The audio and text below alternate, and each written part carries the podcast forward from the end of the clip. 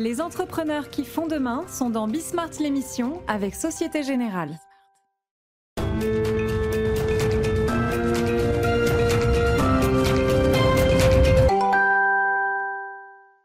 Salut à tous, c'est Bismart, on est de retour. Une heure de débat autour de l'actualité économique du moment. On va poursuivre la discussion qu'on avait autour de l'emploi. Euh, on a de nouveaux chiffres. Tiens, d'ailleurs, je viens de lire des choses, mais j'ai pas eu le temps. Je vous parlerai de ça euh, jeudi, mais je fais un petit teasing. Truc super intéressant là euh, aux États-Unis. J'ai appris ça il y a une heure, donc c'est pour ça que j'en parle tout de suite. Maintenant, c'est le grand regret. Après la grande démission, c'est le grand regret. Il semble que les gars qui aient démissionné un peu vite soient en train de revenir. Donc euh, voilà, enfin, on parlera de ça. Mais en plus, euh, euh, on aura spécialiste du travail avec nous jeudi, donc on pourra parler de ça. Mais là, on va continuer donc notre discussion sur l'emploi, sur le travail. Il y a plein de choses à dire. pas mal de choses à dire aussi autour, parce qu'il y a les spécificités de nos invités, vous allez voir ça. la question des défaillances d'entreprise, on en a parlé un petit peu la semaine dernière. Hein. il y a eu cette interview du directeur général de l'URSSAF qui dit que les procédures de recouvrement reprennent. Mais tout cela, enfin, ils vont faire ça soft, hein, l'URSSAF. Pour l'instant, euh, tout va bien, mais euh, vous verrez, on, va en parler. Euh, retour sur l'affaire Uber. Ah. Aziz Seni et moi, on a regretté que cette affaire éclate à un moment, on ne pouvait pas en débattre, donc on va en débattre. Et puis, si on a le temps, mais on va avoir le temps, les taux d'intérêt, l'immobilier, tout ça, nouvelle donne. C'est parti, c'est Bismart.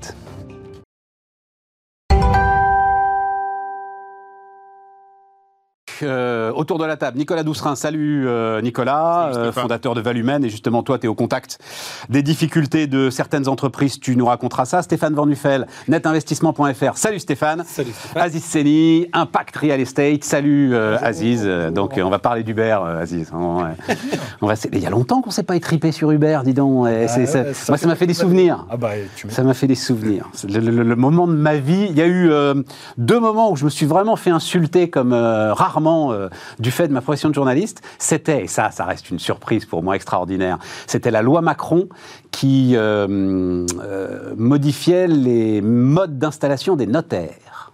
Vous vous souvenez de ça oui les notaires ont une euh, capacité à monter dans les tours que je ne soupçonnais pas et une richesse de vocabulaire que je ne soupçonnais pas.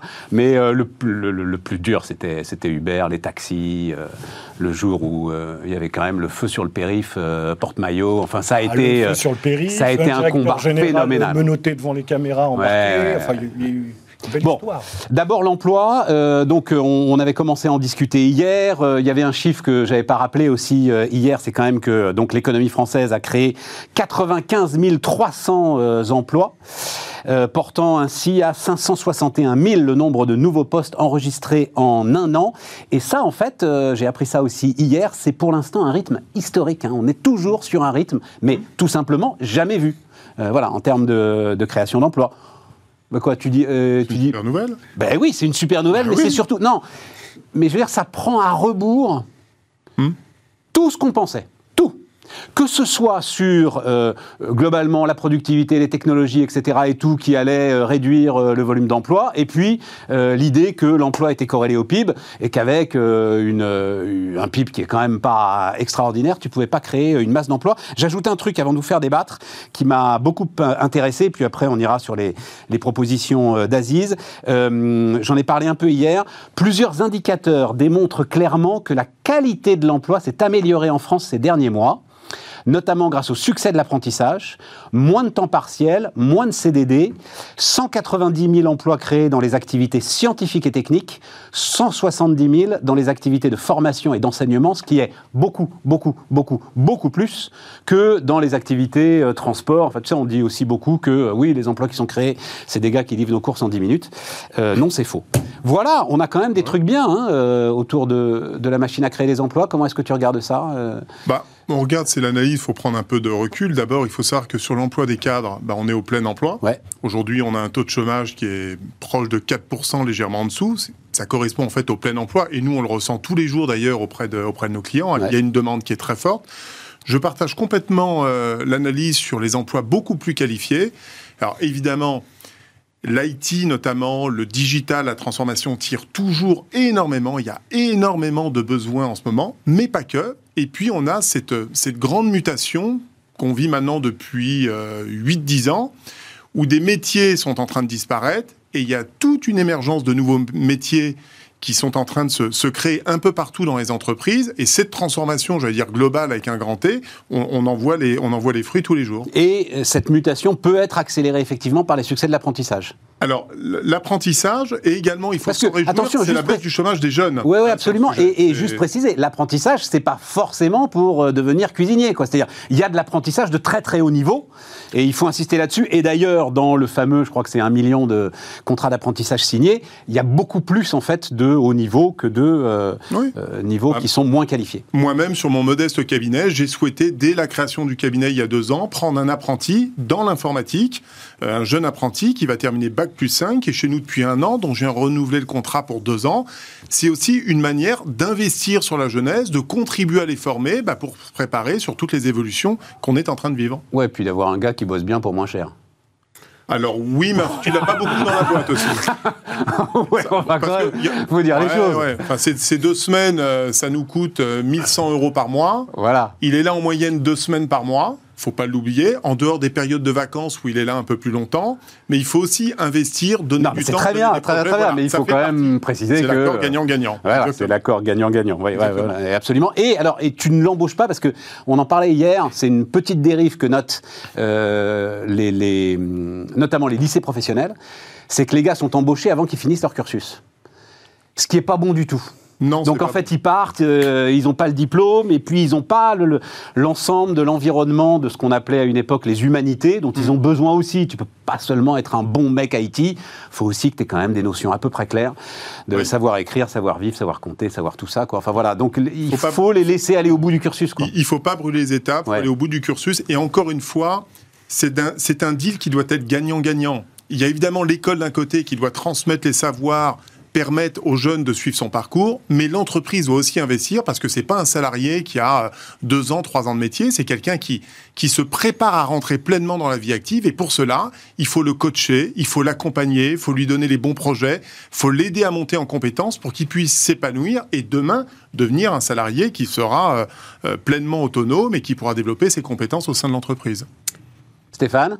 Ah bah là, je souscris à 100%, parce que de toute façon, on en avait déjà parlé sur ce hmm. plateau. Moi, je, je, trouvais depuis plusieurs années que notre problématique, euh, alors n'en déplaise à la CGT, euh, sur le fait que c'est la faute des patrons, évidemment, si on ne trouve pas d'emploi dans la restauration, enfin les métiers difficiles. Mais ce qui n'est pas faux.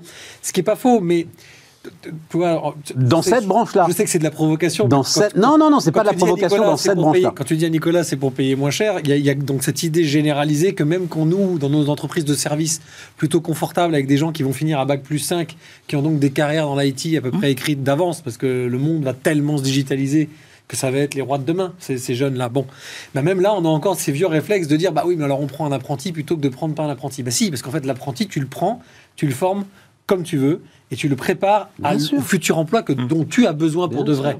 Donc c'est, je vais dans ton sens de la caricature. Ça, c'est de la pré-embauche. Ça permet en fait de le former enfin, comme on veut. T'espères que c'est de la pré-embauche. Justement, c'est là où je voulais en venir. moi, je le dis depuis plusieurs années. On s'était, on s'était mmh. réjoui sur ce plateau de ces, à l'époque 700 000 contrats d'apprentissage, parce que finalement, le système éducatif, en tout cas de la formation secondaire, même haut de gamme, même sur des lycées professionnels, peu importe il, fait il échoue un peu. Donc on va, on, va, on, va, on, va, continuer à se réjouir de tout ça, mais on va continuer à dire qu'on en est arrivé là, nous, chefs d'entreprise, à prendre des, des, des, alternants en pré-embauche pour finir de les préparer. C'est très bien. L'école, je résume, ne les prépare plus au monde du travail. Les humanités dont tu parles, Stéphane, je l'ai déjà dit. Moi, je fais de la gestion de patrimoine. On, on publie beaucoup de, beaucoup de choses juridiques, etc. etc. L'orthographe, euh, c'est dramatique, y compris sur du bac plus 3, du bac plus 4, du bac plus 5. Ces humanités. On est au-delà de l'humanité.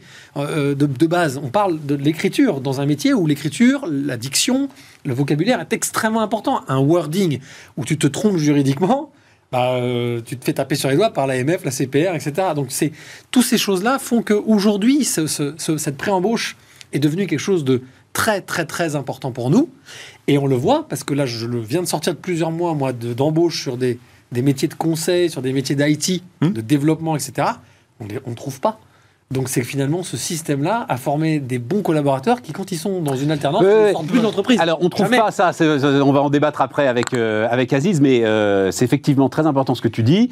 Mais en même temps, le, alors c'est cette fameuse, pardon, le terme est technique, un peu baroque. J'ai jamais compris pourquoi on parlait de demi-vie des compétences, mais c'est comme ça. On parle de demi-vie des compétences. Euh, Deloitte, avec qui je travaille régulièrement, nous dit qu'elle est réduite à peu près, c'est-à-dire le moment où tu peux vivre sur tes acquis sans avoir besoin de te former à nouveau, c'est deux ans maximum. Euh, pour, euh, pour nous, enfin pour moi, euh, il y a 30 ans, c'était 20 ans, 30 ans, parce que le monde va vite. Donc, tu peux pas reprocher, enfin je veux dire, à un moment, on, ne peut pas reprocher non plus à l'éducation nationale de pas suivre ce rythme-là qui est impossible à suivre. Je, reproche pas. Donc c'est très, très bien que les entreprises dans la bonne nouvelle, dans la bonne nouvelle, il y a quand même ce truc qui est un peu inquiétant qui, qui dit bah voilà, et moi ça me va très bien, le rôle social de l'entreprise pour moi est fondamental. C'est, en fait l'équilibre à essayer de trouver, c'est que l'éducation nationale forme sur le socle de compétences qui est commun pour tout individu, à, commencer par l'orthographe.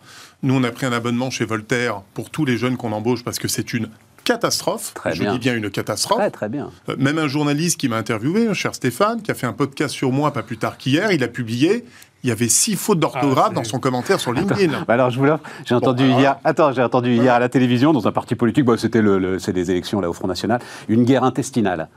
Ah Je dis là, on va loin là ah sur la guerre intestinale. Non, mais Stéphane, on en rigole, mais c'est quand même, c'est quand même. Oui, oui, oui.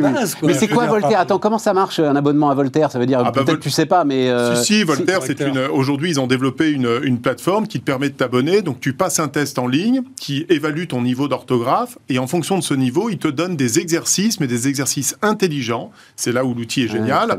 c'est que ça permet, ça t'explique pourquoi tu as fait une faute, quelle est la faute, comment on la corrige avec les accords, et tout ça en mode digital. Et donc les salariés passent 15-20 minutes tous les jours, ils font leur petite dictée, leur correction d'orthographe pour se remettre à niveau. Et ils le font avec plaisir ou tu leur imposes? Alors maintenant, ça ressemble au devoir. on leur impose parce qu'il y a un moment donné, quand on ah, embauche aussi des bacs plus 5 ah, et que derrière, euh, on n'est pas capable d'envoyer un mail à un directeur général chez un client à moins de 4 fautes d'orthographe, c'est pas possible. je veux dire, c'est pas possible. C'est pas acceptable. Les wesh, les wesh, frérot, tout ça, c'est sympa. et à un moment donné, voilà, tu comprends pas le wesh, frérot c'est pourtant clair. À l'AMF, je pense qu'il C'est pourtant clair. Bah alors, l'AMF, ils adorent. Tu vois ils kiffent. Aziz, comment tu vois tout ça? Écoute. Euh, Avant de parler des métiers en tension et de ta. J'arrivais, forcément, j'arrivais. ta proposition révolutionnaire. non, non, elle n'est pas forcément révolutionnaire. Euh, c'est simplement que les, chiffres que tu as annoncés, c'est comme tout, hein, c'est une moyenne. Et euh, il y a des disparités. Euh, on l'a vu cet été avec euh, certains secteurs, la restauration, euh, certains restaurateurs qui freinent la saison parce qu'ils ne trouvent pas. Absolument.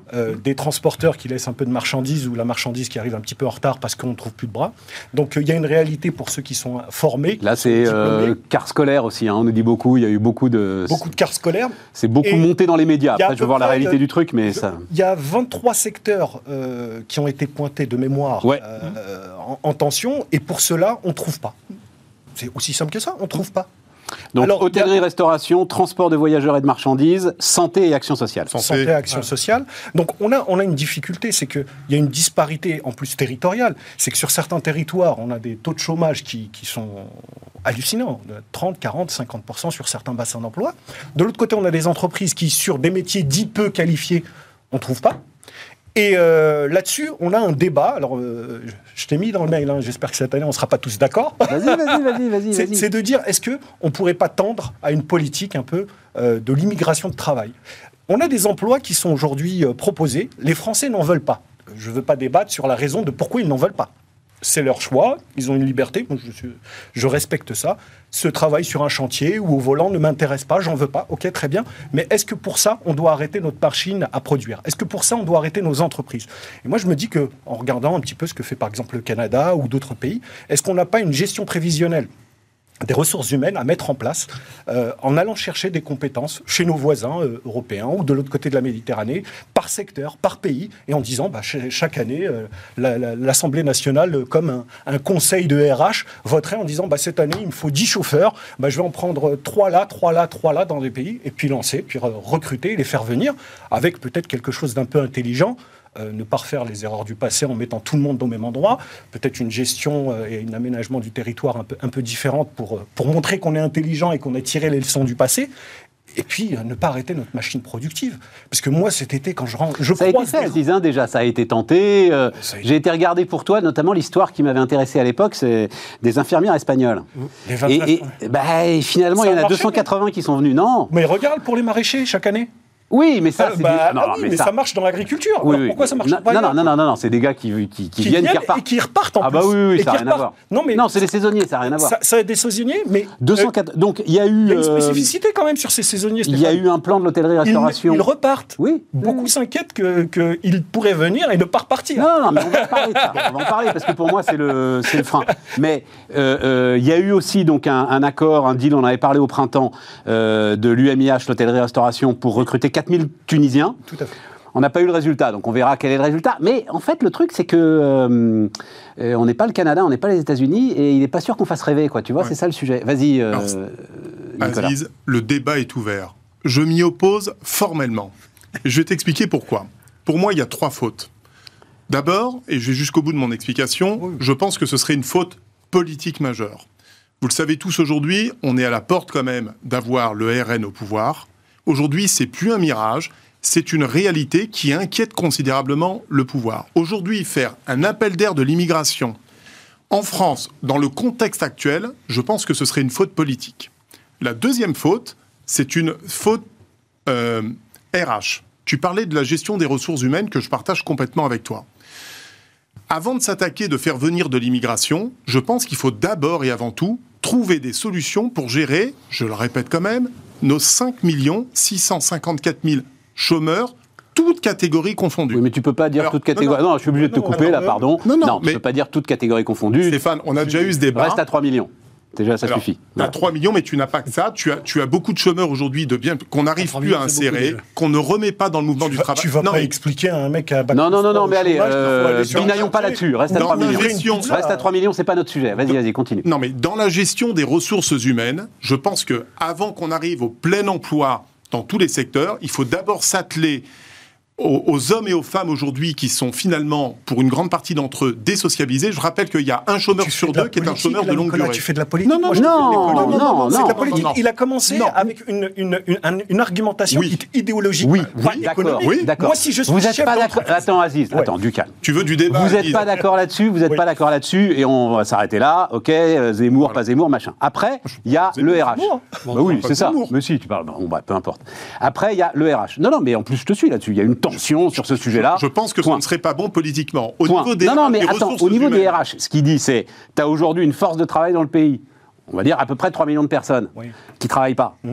Avant de dire euh, je ne vais pas les faire bosser, c'est vrai que, et c'est d'ailleurs un petit peu le sens de ce que veut faire le gouvernement, par une réforme de l'assurance chômage et par une mise en tension de Pôle emploi, tu vas quand même d'abord essayer de les faire bosser. C'est la priorité pour moi, Aziz, c'est la priorité chez les chefs d'entreprise et chez les hommes politiques. Vous citez un exemple tout à l'heure que je connais bien. Euh, les infirmières. Bon, d'abord, peut-être si elles viennent pas, tout ça, c'est aussi parce qu'on est l'un des pays où on paye le moins bien nos infirmières. Mais bien sûr, non, non, mais il y a des tas de raisons. On referme la parenthèse. J'ai ma, ma, fille qui est sa meilleure amie qui passe ses écoles en ce moment d'infirmière. Tu sais ce qui s'est passé à la fin de la première année? 60%, écoute le chiffre, 60% de la promotion a donné sa démission. Ils sont pas accueillis en stage dans nos hôpitaux. Ils n'ont pas de matériel. Ils sont pas valorisés. On les fait travailler comme des salariés alors qu'elles sont là pour apprendre et franchir les étapes. 60% de nos jeunes abandonnent. Tu parles du public, parle des sociétés de transport, parle de la restauration, parle du bâtiment. Ces gens-là, mais, moi je, vous mets tous au défi. Hein. Il y a une réalité de terrain. Allez voir des gens qui n'ont pas envie d'aller sur un chantier ben, vous verrez ce qu'ils ce vont vous répondre. Il y a une argumentation. Je les ai eus dans mon bureau. Ces gens qui vous regardent et qui vous disent je veux bien, quand j'avais ma boîte de transport, je, veux bien, euh, monsieur Séni, vous, vous me payez tant, mais vous savez qu'en restant au chômage, en cumulant les, aides, et on va même pas parler du, de, des indemnités chômage, c'est ça le sujet. Je, ne crois pas, je ne crois pas qu'on arrivera à combler les besoins uniquement par ça. Je pense que tout ça peut se faire de manière concomitante, à la fois en travaillant effectivement sur euh, les indemnités chômage, pardon, et à la fois en, ouvrant. Enfin, moi, je suis restaurateur. Tu m'expliques qu'il va falloir que j'attende 5 ans avant de commencer à voir le début du commencement de, des résultats de cette euh, politique. Je vais dire, garçon, moi, j'ai un compte d'exploitation. Pourquoi 5 ans? Je comprends pas tes 5 ans, Aziz. Parce si, que tu la réforme de l'assurance chômage, c'est maintenant. En plus, le MEDEF dit qu'il faut passer en force. Bah, c'est pas parce que le MEDEF le dit que c'est vrai. Hein. Oh Ils vont passer en force. Ils, vont, passer. Bon, Stéphane.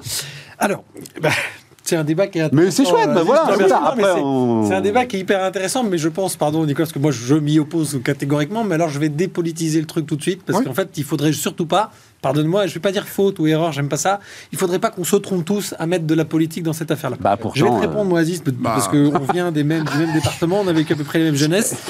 Il y a, il y a en France un échec qui est certain, c'est l'immigration du travail, ça a merdé que ce soit à l'époque euh, euh, Giscard, enfin il n'y en a pas un qui a réussi à faire un truc cohérent, et je pense que tu, le connais bien pour ton implication dans ce genre de territoire qui a terriblement souffert, va expliquer maintenant à ces populations s'ils ont vraiment envie de revenir en France, parce que ça n'est pas le Canada, ça n'est pas l'Australie, comme euh, le rappelait très bien Stéphane, c'est-à-dire que les gens ne rêvent peut-être plus autant qu'aujourd'hui de venir en France. Attends, de venir en France. Rêve américain, la France, ah, ça. Si c'est venir en France pour bosser comme un chien et ne faire que les boulots que les Français, et là je te dis les Français, c'est avec toutes catégories confondues, âge, religion, couleur maintenant. Hein, on n'est plus dans les années 60. Hein. Bon. Euh, aujourd'hui, je ne pense pas que tu fasses rêver qui que ce soit, si ce n'est qu'il crève la dalle. Donc Stéphane, l'exemple de la presse sur les infirmières espagnoles, elle n'est pas honnête. Parce qu'en Espagne, ils sont déjà en tension sur le... Sur le non, c'était en 2003. Euh, peu importe, ils ont toujours été en bah tension. Non, peu importe, c'était en 2003. Ils ont, y a pas, ils ont pas, les hôpitaux espagnols, c'est une catastrophe comme chez nous, hein, comme au Portugal, comme en Italie. Donc en fait, les infirmières espagnoles, elles ont du boulot en Espagne dans l'absolu. Dans le tourisme, que les Tunisiens veuillent venir, oui, parce qu'avec tout ce qui s'est passé avec le confinement, les hôtels tunisiens, ils ont pris une tarte phénoménale. Donc il y a mm. plein de mecs aujourd'hui qui n'ont plus de boulot en Tunisie. Bon, maintenant, je vais au bout de mon raisonnement. Je, d'un point de vue purement logique, commençons par aller au bout de ce que veut faire le gouvernement, et on peut en parler tant qu'on veut sur ce, ce système. Tension, ça fait 15 ans que je me bagarre sur plein de forums et plein de groupements avec des chefs d'entreprise pour amener, pour ramener des propositions sur Pôle emploi.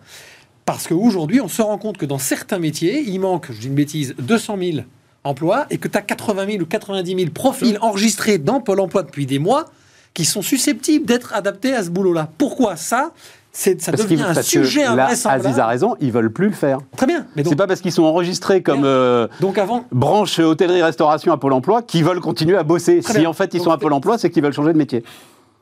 Euh, ah, oui, eh ben, oui, sinon il le ferait. Tu les formes à faire autre chose et tu poses autre chose. Non, non, ça je suis pas d'accord. Stéphane, Stéphane sur ce que tu dis, tu as, raison sur un point, mais le problème majeur de Pôle emploi, c'est que Pôle emploi, ils sont compétents pour une chose. C'est tu rentres chez eux, ils sont capables de te dire en fonction de ton profil, de ton âge, de ce que tu as cotisé, à combien tu as le droit, à partir de quand tu toucheras et sur quelle durée.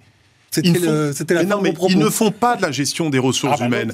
J'en suis l'exemple parfait. Sur un territoire comme Chartres, il y a une, euh, menuiserie qui cherchait euh, énormément de main-d'œuvre. On est allé prendre des anciens bouchers qu'on a reconvertis et formés pour devenir menuisier. Parce que c'est manuel, parce que ça demande une certaine force, parce qu'il faut avoir une certaine finesse, comme dans la découpe de la viande. Et la gestion des ressources humaines, il faut des personnes expérimentées, aguerries. Là, les, postes qui ont été lancés pour Pôle emploi, ce sont des jeunes qui ont entre 23 et 30 ans. Comment tu veux accompagner des gens qui ont 45, 50 ans dans la gestion de leur carrière, ne serait-ce que pour les former, les faire évoluer, les leur permettre de rebondir? Je, veux juste par ça. Rapide. très rapide.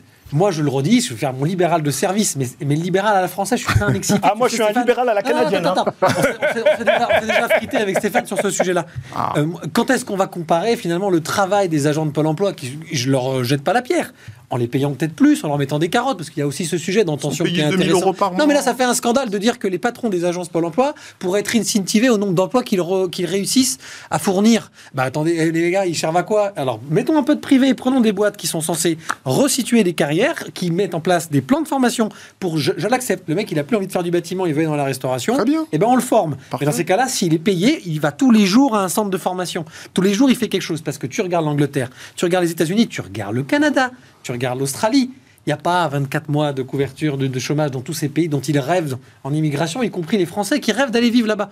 Tu n'auras pas. En, Angleterre, tu as 6 mois. Voilà, 6 mois. Voilà. Donc, faisons comment, commençons par faire ça, et après on imposera des populations des gens en difficulté de venir galérer chez nous, euh, Aziz. Tu auras un peu de mal avec ta proposition. Je suis pas sûr que ce soit une bonne idée. Parce que tu es tout seul à penser quelque chose, que tous les autres ah ont raison. Hein, ça, c'est très juste. ça, c'est très juste. Tu n'as pas non plus. C'est là-dessus qu'on marque une pause.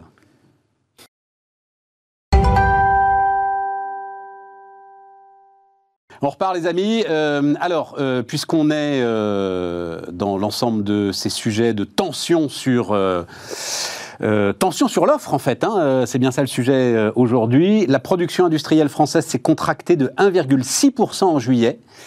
Le secteur redoute des pertes de compétitivité liées à l'envol des prix de l'énergie. Les coûts de production de l'industrie ont augmenté de 26% sur un an, hein, nous dit le cabinet Asterès de Nicolas Bouzou. 26% en un an. Hmm. C'est chaud, hein, à cause de l'énergie. Euh, et actuellement, par exemple, les capacités de production d'aluminium, la moitié des capacités de production d'aluminium dans l'Union européenne sont fermées. Voilà. Et euh, tu nous dis, euh, Nicolas, que toi, tu penses qu'il pourrait y avoir un retour des défaillances d'entreprise. Donc, on a parlé la semaine dernière, hein, l'URSSAF va reprendre les opérations de recouvrement j'ai plus le chiffre en tête, mais euh, les recouvrements URSAF, c'est, euh, bah, tu le sais toi, c'est quoi? C'est deux tiers des causes de défaillance d'entreprise, les recouvrements URSAF Oui, voilà, c'est à peu près ça. Un peu plus des deux tiers. Un peu plus des deux tiers. Euh, donc je vous redonne ça si vous n'avez pas vu ça la semaine dernière. Ils vont le faire en grande concertation avec les entreprises. Hein. Les assignations ne reprendront pas en masse en 2022, mais plutôt en 2023. Nous resterons par ailleurs très vigilants sur la situation économique globale. Euh, nous avons envoyé avant l'été des relevés de dette URSAF aux entreprises, les, invitant à régulariser leur situation. À chaque fois, elles peuvent conclure un accord d'étalement. Et si elles ne le font pas, on va euh, procéder au recouvrement. Oui, moi j'ai une alerte depuis effectivement cet été. Jusqu'à présent, il faut être objectif. Dans mon métier, qui est le métier de management de transition, on avait très peu de missions, ce qu'on appelle de restructuring. C'était euh, moins de 10%. Depuis la rentrée là, on est passé à 20-23%. C'est un petit, petit signal. Et je suis allé encore euh, dernièrement, la semaine dernière, dans une entreprise, un, beau groupe industriel, qui fait quand même 300 millions, qui traverse de grosses difficultés euh, financières, où on va mettre d'ailleurs deux managers de transition pour euh, contribuer au, redressement. Et du fait d'un problème d'offre ou du fait d'un problème de demande Ils ont du mal à produire Très intéressant. Problème de l'énergie. Et voilà. Évidemment, ils consomment énormément d'énergie. Gaz, fuel, essence. En l'occurrence là, ils fabriquent euh, euh, des, turbines, donc ils ont besoin énormément d'énergie. Et en fait, il y a deux populations d'entreprises. Il y a les entreprises qui sont restées seules, qui n'ont pas anticipé et qui se sont pris des majorations quand même considérables des matières premières et de l'énergie. Et il y a des entreprises industrielles qui ont réussi à créer un collectif d'industriels pour négocier un contrat global sur trois ans avec les différents fournisseurs d'énergie. Et tous ceux qui ont eu j'allais dire, l'intelligence, le génie, parfois la chance de signer ces accords l'année dernière, ils se retrouvent avec des prix figés sur une durée de trois ans. Donc cela, ça va à peu près. Tout à fait. Ça tient. Tout à fait. Mais tous ceux qui ne l'ont pas fait, qui ont en plus euh, pris un prêt PGE, qui n'ont pas conclu ce type d'accord avec les fortes hausses qu'on a eues à la fois des matières premières et de l'énergie, eh bien aujourd'hui, ils se retrouvent en redressement judiciaire pour beaucoup ou en plan de sauvegarde juste en amont. Euh, pour justement redresser. Et nous, on a un certain nombre d'alertes dans le secteur industriel aujourd'hui, où là, on nous réclame beaucoup de managers de transition pour commencer à avoir des experts pour restructurer, aller chercher le cash et commencer à, transformer les modèles, parce qu'aujourd'hui, ils sont acculés par, la, par, le manque de, par le manque de cash, tout simplement. Intéressant. Parce que la question sous-jacente se donne la parole, mais la question sous-jacente dont on peut débattre, c'est est-ce qu'il faut un bouclier énergie quoi Voilà, est-ce qu'il faut là, est-ce que le ce que le gouvernement a fait pour les particuliers, est-ce qu'il faut qu'il le fasse? Je sais pas, caper les charges, j'en sais rien, euh, ah. systématiquement pour les entreprises. Euh, euh, oui et non sur certaines. Parce que c'est de la dépense publique. Non, mais que... alors d'abord c'est le libéral doute. Non, non, c'est pas que je doute. C'est qu'en ah. fait le libéral que je suis, en tout cas ce que je défends comme libéral, mais peut-être trouver un autre mot parce qu'apparemment on, m'insulte quand je dis des choses comme ça. non, non, mais le rôle de l'État, en tout cas pour moi, dans un monde libéral de marché libre, etc., c'est pas que ce soit n'importe quoi. Ça, c'est ce qu'on essaie de nous faire croire pour que ce soit sale d'avoir une pensée un tout petit peu ouverte. Dans ce cas-là, tu le dis très bien, Nicolas, de quoi ils ont besoin et quel est ton métier à toi C'est d'amener des managers de transition. Et je suis chef d'entreprise depuis toujours. C'est horrible ce que je vais dire pour mes confrères et ma, ma confrérie de chef d'entreprise. Ils sont merdés, quoi. Ils se sont plantés. la preuve, c'est si tu interviens, c'est qu'à un moment donné, il faut remplacer ceux qui n'ont pas anticipé.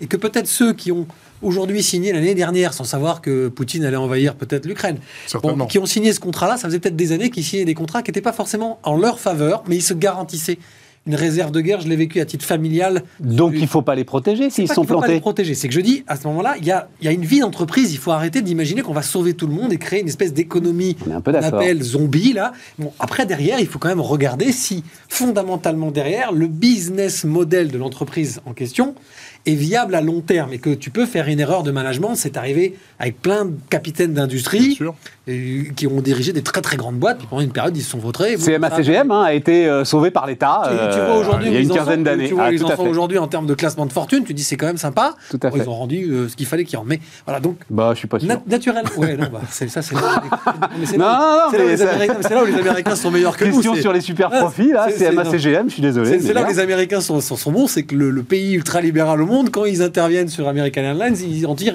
plein de pognon. Et ben voilà, Nous, on, donne, mais derrière, bon, bref. Donc, pour revenir sur ce que dit Nicolas, moi, je pense qu'il faut quand même être très prudent là-dessus. On ne peut pas mettre un bouclier énergétique pour l'ensemble des entreprises, comme le PGE à un moment donné, je l'ai trouvé très sympa. C'est pourtant ce qu'on va faire. Hein. C'est pourtant ce qui va arriver parce qu'on est en France et qu'il y a une tension sociale très forte. Je trouve ça mm. un tout petit peu dommage parce que de temps en temps, bah, ça veut dire que ça remet aussi en question le modèle de certains patrons qui, peut-être depuis 10 ans, se croyaient hmm. assis sur un truc et que leur modèle se casse la gueule. Mais attends, attends, Moi, je suis un peu mitigé sur ce bouclier énergétique parce que, quand même, il y, a quand même quelques grosses boîtes euh, qui, dont, dont, le profit, alors euh, toi, moi, euh, tous ceux qui sont autour de cette table, quand on, quand on fait des marges, c'est notre travail, c'est notre réflexion, c'est notre ingénierie, c'est notre créativité. Et à l'inverse, si on se plante, c'est parce qu'on a merdé quelque part. quand certaines grosses boîtes euh, je ne vais pas les citer, euh, font des profits Mais en pourquoi ce moment. tu ne veux pas les citer? Bah, Total, que ce soit dans, le gaz ou, le pétrole. Euh, ils font des marges extraordinaires. C'est pas grâce à leur créativité. C'est parce qu'il y a un mec en Russie qui s'est levé un matin et qui a décidé d'aller à côté. Je schématise. C'est pas le travail qui, qui, génère cette richesse et cette création de valeur. Attends, je me permets d'un mot. Pas uniquement. D'un mot. D'un mot. D'un mot. C'est le travail. C'est le travail et Patrick Pouyanné était l'invité de Bismart euh, la semaine dernière. la discussion était vraiment très intéressante. Et Patrick Pouyanné dit Vous étiez où quand il était à 20 dollars le baril, eh ben euh, le pétrole? C'est bien le travail, les choix d'investissement d'une entreprise comme Total contre vents et marées qui permettent de dégager ce profit complètement dingue dans cette année 2022. Oui, mais leur business. Parce que ça leur a coûté du pognon. Dans, ce cas-là, ils ont un paramètre qui est celui des cours des marchés, dont ils ne sont pas forcément, ils n'ont pas la main mise. Mais justement, c'est la capacité à bâtir. C'est le métier de, c'est le métier de Nicolas. C'est la capacité à bâtir une entreprise qui est capable, à, long terme d'encaisser les chocs et donc d'encaisser aussi les bonnes nouvelles. C'est la principale caractéristique de Total, d'ailleurs, au demeurant. Non, mais c'est comme dire... Attends, attends, vas-y, finis, finis, Aziz, pardon. Donc, je, disais que j'hésite sur ce bouclier euh, énergétique, parce que je me dis qu'il euh, il y a quand même, euh, prenons le, un secteur que je connais bien, qui est, qui est celui du transport, euh, c'est des marges très faibles. Donc on parlait tout à l'heure déjà du manque de main-d'œuvre. Tu fais une augmentation de salaire de 10%, tu, vois ton résultat comme ça. Euh, ta, pompe qui augmente, bah, ah bah c'est pas l'URSSAF qui te ferme là, tu fermes naturellement. Donc il y a peut-être une sélection à faire sur des entreprises où euh, structurellement le coût de l'énergie est, est, très important. Je pense au transport parce que forcément ça me tient à cœur. Il y a peut-être d'autres secteurs où l'énergie est fondamentale et au cœur du business. Donc, et c'est pas dépendant. Le transporteur qui a, qui a 100 véhicules, tu vas pas lui dire, monsieur, vous avez merdé, vous allez fermer ah, votre boîte, parce que donc il y a, y a peut-être un poids de mesure. Donc, mais tu vois, c'est ça qui est intéressant c'est que, en fait, ça prouve bien qu'on est rentré dans une nouvelle dimension de l'action politique. C'est le quoi qu'il en coûtisme généralisé. C'est-à-dire qu'en fait, ce que tu dis là, et qui est l'expression du bon sens, de la même manière, quand on a décidé de faire une restourne euh, généralisée sur licence, tu te disais, le mec qui va en Porsche à Deauville, il a peut-être pas besoin qu'on lui paye son plein d'essence quand même avec mon argent à moi, mon argent public. Tous les domaines. Oui. Généraliser, c'est se tromper. Bah eh oui, mais sauf que là, depuis le Covid, en fait, on n'en est pas sorti. et, je ne sais pas si on en sortira. je redonne juste les chiffres euh, de la dépense publique, hein, parce que quand même, il faut vraiment les avoir en tête sur, euh, le sur janvier-juillet. Non, non, sur janvier-juillet, on est toujours sur le même rythme de dépenses publiques que 2021. Effrayant. Et, que 2020. On n'a pas réduit. On n'a pas réduit. Hein, le, chiffre exact, donc. Euh, euh, euh, Stéphane, le choc, on est à 113%. Stéphane, le choc est le même quand même. Hein. on, est, on est à 260 milliards d'euros de dépenses janvier-juillet contre 207 en 2019. Il y a 50 milliards de plus. Faire gagner, c'est les prochaines élections. C'est juste ça. La, voilà, elles sont loin les élections quand même. Ah, elles sont loin, mais ça et se prépare maintenant. Et, puis ça lui a pas empêché de les perdre. Hein. Ils descendent dans la rue, quoi. Donc bon. Oui. Bah, sur les législatives. Oui, bah, oui, ils ont perdu quand même. Il est bien, malheureux, il est bien malheureux au château en ce moment. Hein. T'as quand même lâché 50 milliards pour pas avoir de majorité. C'est pas rentable. Mauvais business model. Très mauvais business model. Ça doit l'éclater, lui. Oui. Bon, on a tout dit sur ce sujet, les gars? Oui, et puis juste pour remettre un peu une petite pièce dans le l'essence la moins chère de France aujourd'hui, c'est chez Total. Voilà. Ah. En France, partout sur le territoire. Elle est à 1,44, 1,46. Pourquoi Qu'est-ce que tiens, qu'est-ce que tu en penses de ça euh, C'est plus. Euh, quoi non, bah, Parce que personne n'en parle, tout le monde s'en fout, mais c'est une distorsion de concurrence incroyable. C'est-à-dire, on permet à Total. Parce que de deux choses l'une, hein, euh, Total, alors grand respect après avoir dit euh, tout le bien que je pense de cette entreprise, moi que je suis depuis des années et des années, il se trouve que je connaissais en plus Patrick Pouyanné à l'époque où il était à la tête de la branche raffinage. Et donc c'était toujours ce sujet, Total ne fait pas de bénéfices en France, et il est normal que Total ne paye pas d'impôts en France, Total paye ses impôts là où il extrait son pétrole, dans les pays étrangers et tout. Tu fais pas de bénéfices en France, et tu es capable, sans vendre à perte, hein, de faire une remise de 30 centimes sur ton litre d'essence? Il y a un truc qui m'échappe. Est-ce qu'on a... Voilà, c'est tout. Bah, il y a un truc qui m'échappe. Il y, a forcément un moyen de le faire avec du cash flow. C'est que forcément, ils doivent avoir de la trésor, ils le prennent à leur charge pour des questions politiques. Mais Total, tu sais, Nicolas, ce qui est très compliqué avec Total... C'est une distorsion de concurrence de dingue par rapport aux indépendants et même par rapport aux grandes surfaces. Hein. Aujourd'hui, je l'ai toujours dit, Total... Il faudrait interroger euh, Michel-Édouard Leclerc sur le sujet. Alors, le, alors juste, attends, je finis l'histoire, parce que c'est un peu de l'information. Euh, Leclerc a écrit à Pouyanné pour lui demander, moi je veux, parce que Total est un des fournisseurs de Leclerc, je veux donc euh, bah, pouvoir bénéficier de, de, ces 30 centimes. Et Pouyanné lui a répondu, ce qui est aussi intéressant, te fous pas de moi, toi, pour toi, l'essence, c'est un produit d'appel. Donc, euh, si je te donne t'es de toute façon en distorsion de concurrence par rapport à moi. Parce que les gens, ils viennent faire le plein chez toi et puis ensuite ils font leurs courses. Alors que moi, c'est juste faire le plein. Donc je rétablis juste une concurrence à peu près saine entre nous. Voilà le dialogue exact ah, entre les deux. C'est intéressant. Et, les, deux ont raison, hein, d'ailleurs. Mais là, pour le coup, tu as envie de dire, ouais, ok, euh, non. Un, centre commercial n'a pas vocation normalement à distribuer de l'essence. Presque j'ai un petit problème avec les marges de Total, quoi. C'est tout. C'est le seul truc. Mais j'ai essayé partout, j'ai cherché partout. Tout à l'heure, quand le, quand le baril s'est cassé la gueule, etc., etc., ça leur a. Non, non, non, non, non. Comment est-ce qu'ils font pour réduire le. De 30 centimes, de 30 centimes alors qu'ils ne font pas de bénéfices en France. Ils peuvent le faire. D'un point de vue fiscal, ils peuvent pas. D'un point de vue trésorerie, ils peuvent le faire. Donc ils vendent à perte. En France. Et ils prennent sur leur trésor. Bah, je pense. Et on le tolère au nom de la ah, République euh, souveraine tu le tolères juste parce que ça, ça, permet à l'État de ne pas s'emmerder. À... Et puis c'est un choix. Attendez, c'est un choix tactique qu'ils font parce qu'ils rigolent pas total. Hein. Aller offrir 30 centimes, c'est pas pour euh, faire plaisir à Madame Chambier. Hein, c'est que derrière, ils attendaient la deuxième couche d'imposition sur les super bénéfices et qu'en faisant ça, dans, le, ils, y échappent. Ben, ils, y échappent parce qu'on sait très bien que l'imposition sur les super bénéfices, si ça arrive une fois, c'est comme la CGCRDS, c'est pour toujours. Tu l'as pour 50 ans. Non, mais c'est pour ça. Je pense qu'ils préfèrent, tu vois, lâcher l'affaire pendant un an ou deux sur leur trésor et lâcher 30 centimes. Je trouve qu'ils ont, ils ont, je trouve qu'ils ont été, ils ont été plutôt. On va pas défendre ah, Total. Je suis tout à fait d'accord. Pourquoi tu veux pas défendre Total si on va défendre Total. Bah, tu sais, c'est des vieilles énergies, c'est des, des réminiscences de. Bah, non, mais c'est un métier. Le pétrole, les gars, c'est un métier politiquement, c'est très difficile. Les pays dont tu parlais où ils payent leurs impôts, ah, ils manipulent les gouvernements. On n'a pas trouvé autre chose, C'est un métier qui est compliqué. Je dis pas total. Le pétrole, c'est un métier qui est compliqué. C'est difficile de défendre les majors pétrolifères dans le monde. En vrai, c'est non, non, mais moi, je défends pas les Américains qui font aucune mutation. Je défends euh, Total, qui est en pleine mutation. Je défends le management de Total, qui était déjà très bon avant avec euh, ce Thierry Desmarais. Voilà, alors, déjà, alors voilà. Hein et puis après derrière, aujourd'hui, c'est malin. Ils anticipent. Il y a une anticipation à tous les niveaux. On fait ça. non, parce que ici, Thierry Desmarais, là, effectivement, c'était une autre époque. Moi, j'ai dit Marjorie. Voilà, c'était une autre époque. Voilà. lui qui a fait le grand total. Hein, oui, c'est lui qui a fait le grand total. Sur les cendres de Elf. Mais c'est là. Non, si, si, la marre. Non, mais c'est là où les relations. Les relations. Enfin bon, alors là, vous étiez pas né. Euh, c'est là. Mais vous n'avez pas oublié Roland Dumas, la France-Afrique, le Floc Prigent. Euh, le Floc Prigent. le barbu a fini en prison. Hein, ça. Euh... Oui, c'est pas Thierry Desmarais, Stéphane. Je ne sais pas. Bon, on n'attaque pas la famille, s'il vous plaît. j'ai l'air jeune, mais en fait. Euh, ça part dans tous les sens. Euh, Pardon. Mais avec vous, à chaque fois. Cette rentrée dissipée. Ouais, ouais, mais c'est bien. C'est bien, c'est bien, ça me plaît. Ça me plaît. Non, mais l'anticipation est une qualité d'un chef d'entreprise, et Nicolas le sait très bien. Et si aujourd'hui il y a des industries qui se retrouvent dans des difficultés, ça n'est absolument pas toujours de leur faute Donc il faut regarder en priorité le business model fondamental de l'entreprise. Et, Aziz a raison. Aziz a raison. Dans le transport, il n'y a pas à discuter. Dans le transport de personnes, s'il y a des entreprises en difficulté, il faut les aider. C'est le libéral qui le dit. On transporte des gens, c'est presque un service public. Et donc l'État a ce rôle-là de transporter les gens. Ne pas transporter les gens, c'est pas de fluidité, c'est l'économie. Uber.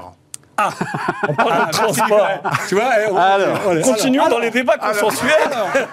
que le débat commence. Un truc à Attendez, les gars, pas tout ça. après, on ne nous, nous, entend plus. Non, mais non, non. À la télé, ça va. Mais c'est les gens qui écoutent en podcast quand euh, c'est insupportable. Enfin, tu peux plus, quoi. Bon. Donc, faut-il rappeler, oui quand même, on va faire notre travail, retour sur l'affaire Uber. Euh, des documents issus de l'entreprise confirment ce que l'on savait tous, hein, enfin, je n'ai rien appris moi dans cette histoire, qu'Emmanuel Macron a tout fait pour faciliter l'implantation d'Uber en France, ce qu'il a d'ailleurs parfaitement assumé cet été. On va voir euh, la déclaration d'Emmanuel Macron, voilà. Donc, euh, je crois qu'il a dit d'ailleurs ça m'en touche une sans faire bouger l'autre à ce sujet. Oui. Euh, ce que n'a pas repris l'AFP là. Donc, moi, je suis extrêmement fier. Il est très difficile de créer des emplois sans entreprise ni entrepreneur. Je le referai demain et après-demain. Et Aziz, lui, et on va voir le petit tweet que tu avais envoyé, enfin le tweet que tu avais envoyé euh, à ce moment-là, Aziz, euh, s'était ému du soutien apporté à une entreprise étrangère. Où est le patriotisme économique Quel gâchis Donc je veux t'entendre défendre la rente de la G7. J'attends ça avec plaisir et avec gourmandise. Pas la rente de la G7, c'est une erreur. C'est pas, pas ce que j'ai dit. Ah. Euh, Uber n'était pas un taxi. Euh, moi, ce que je pointe du doigt, c'est qu'à la même époque, et j'en sais quelque chose, j'étais secrétaire général d'un des tout premiers euh, syndicats qui se créait de la profession. Nous avions des entreprises capables de faire ça. Nous avions la technologie. Le plateau euh, de, Saclay, il y avait plein d'ingénieurs qui bossaient déjà sur ces applications, sur cette localisation, etc. Pourquoi on n'a pas mis le paquet sur les entreprises françaises Mais, Pourquoi on, est obligé de se ranger derrière la bannière étoilée Pourquoi on a ce complexe face aux Américains Le Made in France, il n'est pas capable de... Pourquoi on est capable de créer Uber en Californie Pourquoi on n'est pas capable de créer euh, Robert ou Jean-Pierre euh, à, Paris sur le même secteur Pourquoi tu n'en as pas été capable, Aziz Moi, je... Parce Pourquoi je n'ai pas été capable Mais parce que ah, je, peux te le, je peux te Quand j'ai été voir l'inspection euh, du travail pour créer le statut de VTC, on m'a dit Monsieur, lien de subordination, vous ne pourrez pas.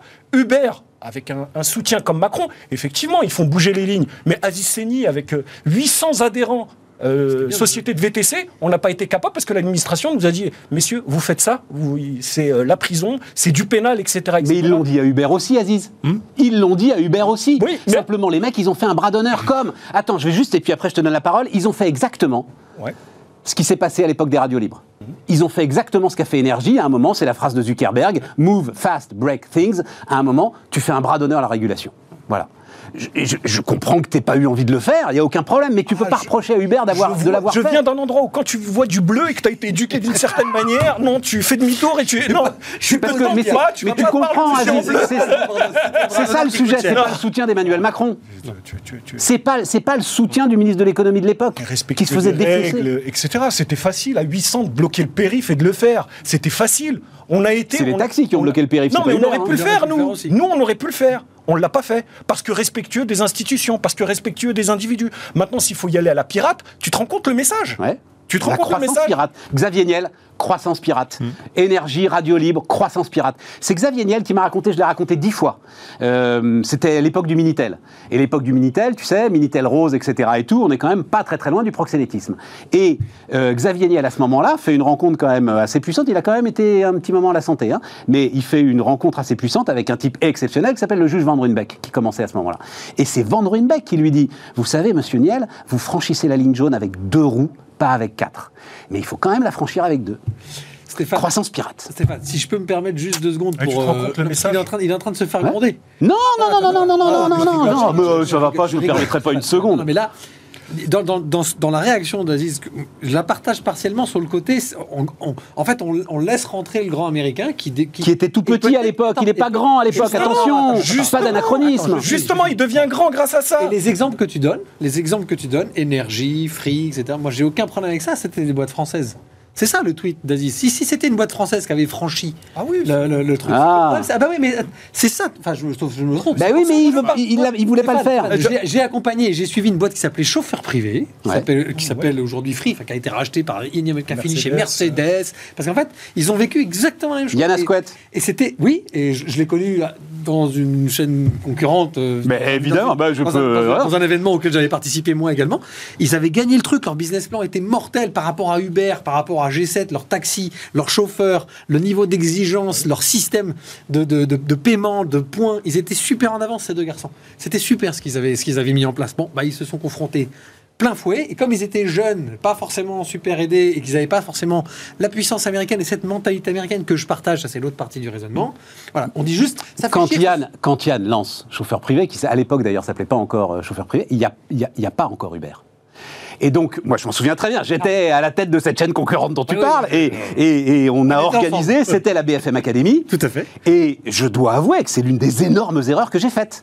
C'est-à-dire, j'étais, c'est pour ça, pardon, Azizin, de mon temps un peu, mais ça me passionne. J'étais exactement dans ton état d'esprit. J'ai dit à Yann, tu vas te faire défoncer. Déglinguer par les pouvoirs publics. Déglinguer, t'as aucune chance, etc. Il se trouve que, heureusement, la BFM Academy est un truc super bien fait et que les entrepreneurs, eux, ont décidé qu'Yann Asquet devait, euh, être le lauréat. Il y a été. Euh, il s'en est très très bien sorti, ça va. Hein, il a très bien vendu, il a fait une belle boîte. Maintenant, il fait du char à voile. Entre avoir une belle boîte et construire un Uber, il y a quand même un pas et il y a une mentalité. Moi, le, mon tweet, il pointe la mentalité. On est, la bannière américaine vient se planter sur le, euh, champ de Mars et on est tous là à, s'incliner. Pourquoi Enfin, je veux dire, je paye des impôts. Euh, j'ai pas envie de dire euh, French first, mais j'en suis pas loin. Moi, ce que j'attends de mes, de, mes énarques, là, c'est de défendre d'abord les modèles euh, français et pas américains. La différence, c'est quoi? C'est quoi la différence? Bah, C'est qu'Uber, il débarque avec 200 millions de dollars. c'est ça. J'y arriverai. Bah, c'est que la capacité. Ah, donc on arrive à autre chose. Ils, ils, débarquent avec 200 millions. Ils sont passés où ces 200 millions? Combien ont été investis en lobbying? Pour qui? Oh, bah, moi, je pose des questions. Non, ils, ah ils, les ont perdus. Hein. Oui, ils les ont tu sais, tu connais le chiffre des pertes cumulées d'Uber 27 milliards. Ah oui, ils perdent de l'argent, Uber. 27 milliards, mon pote, 27 milliards. Ah. Vas-y, pardon. Euh, Deux éléments. On dirait Chirac. Deux éléments. Premier élément, c'est que dans mon métier, savez, quand on fait du management de transition, nous utilisons les services du portage salarial. Le portage salarial, le management de transition, ce qu'on appelle le freelancing, nous avons deux roues sur la partie gauche de la route. C'est ce qu'on est en train de faire. On est en train de se battre, de faire du lobbying pour faire évoluer les mentalités, évoluer la législation, évoluer le code du travail, parce que au début, si on avait respecté purement et simplement le code du travail tel qu'il l'est, jamais nous n'aurions pu aller sur ces métiers-là. voilà, ça, faut le savoir. Moi, quand je mets en délégation des managers de transition, ils ne sont pas salariés de ma structure Val Humaine.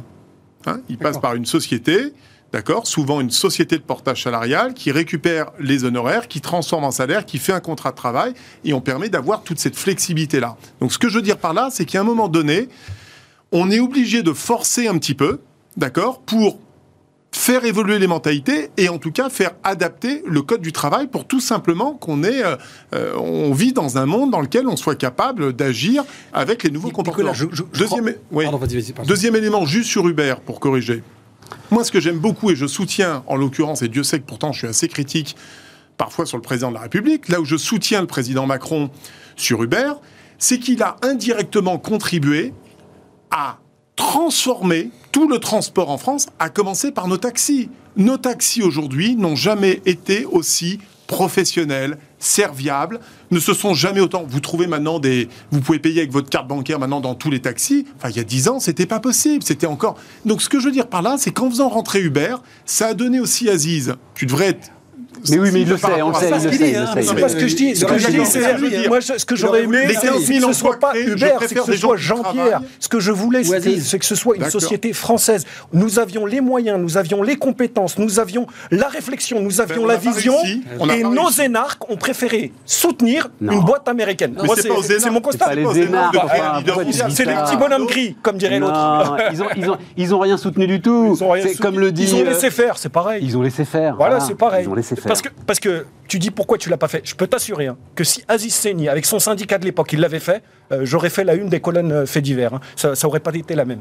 Ça aurait pas été la même. Oui, sans Ah, doute. J'aurais euh, eu beau argumenter que ça crée de l'emploi en banlieue, etc., etc. On me dit, monsieur, vous violez la loi. Monsieur, vous êtes hors parce la qu'ils sont loi. arrivés massifs, quoi. Il y a eu cette capacité d'arriver massivement. Bernard Arnault n'a pas eu besoin de tous les énarques pour construire l'empire et le numéro un mondial du luxe. Par contre, il avait une vision, un projet, il a mis les moyens financiers, il a recruté les meilleurs talents et il est numéro un mondial aujourd'hui. Nicolas, c'est Il pas a- pareil. Je veux dire, on-. Bon, Moi, les gars. Il y a un moment, il faut réunir Non, les non, on a tout dit. C'est qu'on n'a pas su faire. Hubert, c'est On a tout dit, on a à part ce que tu viens de dire. euh, euh, et Stéphane euh, pointait du doigt la rente de la G7. Euh, Aujourd'hui, moi, je l'avoue, hein, je- j'utilise sans doute plus G7 pour son réseau et l'évolution digitale qu'ils ont eue Parfait. dans leur service. Et c'est grâce, pas que Uber, à chauffeur Non. privé, aux, Je- aux je- petits acteurs. À Uber, à Uber, Je vous c'est donne un Uber. autre exemple. Eh, Je vous donne un, je vous donne un- Uber qui a je vous donne un, un- un bunch. qui n'a jamais eu le niveau de service euh, qui, moi, me satisfait. hein, Je vous donne un, comparatif. La hein. Chine, Voilà. ou euh, aller plus proche, le Moyen-Orient, n'ont pas laissé rentrer Uber sur leur territoire. Oui. Euh, le Moyen-Orient, ils ont favorisé une boîte qui s'appelle Karim, 100% locale, qui avait toute la technologie, etc. Mais en Chine, comme- idem. Donc je vois pas pourquoi nous, on s'est plié, je le redis, devant la bannière Non, mais je américaine. crois qu'on a tout dit, là. On, on a tout dit, mais Ah, c'est- comme Amazon, c'est Discount, et. Alibaba en Chine, et Alibaba, et, si tu veux, et, c'est Discount qui traîne la patte. Voilà. Et, ouais, et on n'arrive pas à faire de Amazon parce qu'on a ces discounts, mais on n'y arrive pas. J'aimerais bien Voilà. travailler là-bas. Bah oui, mais là, c'est pas, c'est pas de la faute des énarques, là. Non, c'est pas on la faute des d'accord. énarques. Ah C'est bah pas voilà. la-. C'est un autre sujet. pas la- Donc à un moment, oui, mais non, parce qu'à un moment, tu as une espèce de massification des moyens qui fait marrant, que le gars devient inarrêtable. Nos, nos boîtes, celles qui veulent se développer, OVH, Blablacar, sont obligées à chaque fois de traverser l'Atlantique pour prendre des dimensions Ouais, différentes. ça, c'est Parce qu'on n'a pas d'argent en France. On n'a pas d'idées, on n'a pas de pétrole, mais on a quelques idées. c'est pas les- On a un peu de on a quelques chéquiers sur la place oui, de mais Paris. Oui, mais c'est pas les énarques, Aziz. Tu vois ce que je veux te dire Oui. Voilà. c'est les investisseurs. Voilà les vrais sujets.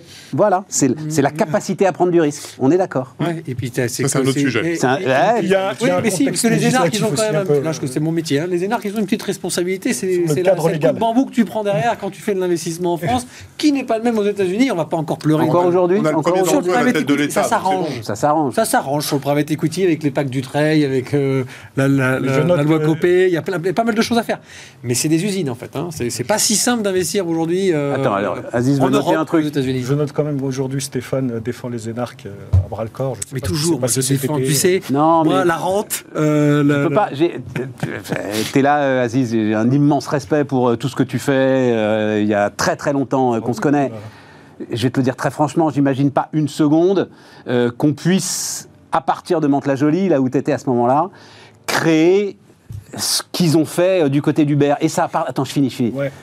Macron, il le comprend très vite. Et C'est à ça un moment, problème. quand même, qu'on le veuille ou non, problème. Euh, qu'on le veuille aux ou non, ce truc est devenu premier employeur de Partir du. Nouveau-Mexique au fin fond d'un village avec une bonne idée, le mec te voit tout de suite Mais en oui, train parce- de conquérir mais oui, le parce monde. que t'as le- Ici t'as en France, pour France, lever il y a 200 encore millions tout de suite. barrières psychologiques et je trouve ça incroyable. Mais c'est pas on vend de l'audace, on vend la capacité euh, Je sais à conquérir le monde. Et nous, quand tu as conquéri, tu as réussi à, à- à prendre ton département ou ta région, tu es le roi du monde. Euh, Un peu d'ambition, les mecs, un peu d'ambition. Je souscris. Ok.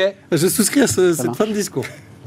en revanche. Avec quoi on finit Tiens, euh, taux d'intérêt, tu voulais nous parler un peu IMO et taux d'intérêt. Il nous reste 3 minutes. 2 minutes Très- 30. non, mais très rapide. C'est un sujet, vous allez voir, on va en parler dans les prochains mois. Donc, on aura évidemment ce débat. Je, vous savez que je gère une partie en gestion de patrimoine, une partie aussi sur l'immobilier depuis pas très longtemps. J'ai repris les responsabilités sur une boîte qui fait ça.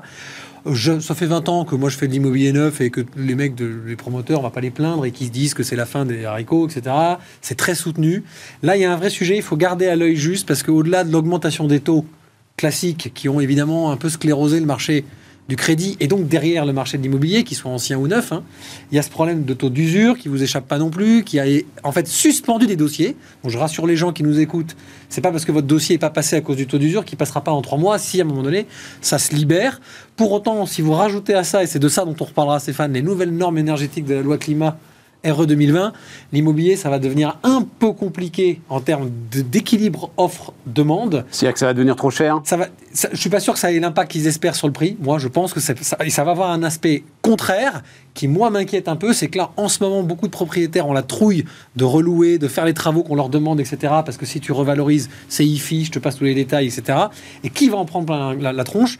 Bah, ce sont les locataires qui n'ont pas forcément les moyens d'être propriétaires. Et on va avoir un effet, une fois de plus, extrêmement pervers. Je ne vais pas entretenir la phobie de, de Aziz, mais là, on a des gens qui sont dans des bureaux, qui réfléchissent à des trucs, qui tirent des traits énormes en disant c'est une loi climat et elle est super cette loi climat pour l'avenir. Sauf qu'à un moment donné, les gars, euh, posez-vous la question juste du réflexe de, l'épargnant propriétaire ou locataire, et c'est pas les plus gros qui vont souffrir, ce sont ceux qui sont au bout de la chaîne, qui arrivent déjà plus à financer leur résidence principale parce que bah, ils ont des petits budgets et qu'en fait bah, tu remontes tes taux de 0,35, boum, ça les sort de, de, de, leur capacité d'emprunt. Oui, mais ils sont pas en variable. Enfin, ils... Ah, c'est pas les variables, c'est là, c'est quoi Oui, oui, voilà. Oui, oui, non, non, mais tu on avait des dossiers déposés en avril. Non, non, non, mais tu dis qu'ils n'arrivent pas à financer leur résidence principale. S'ils sont dedans, ils sont à taux fixe. En, ce moment, ils n'y arrivent plus. Ils n'arrivent pas à acquérir. En ce moment, ils n'arrivent plus à, monter leur dossier. D'accord, on est d'accord. Ils ont fait des sous en janvier, le temps de monter le dossier, les taux ont pris 0,60, ils passent plus en endettement. Et c'est pas les plus gros. Je voulais juste attirer l'attention là-dessus. Ben, on en reparle. C'est un vrai sujet l'immobilier en France. On en reparle ensemble. C'est un pilier de l'économie française. On en reparle ensemble. On reparle de tout ça ensemble, euh, les gars. Ah. Euh, merci à tous et puis euh, demain, et demain un petit peu différent, interview et notamment Laurence Daziano, donc on va parler Russie, Poutine, tout ça. J'ai plein de questions à lui poser. À demain.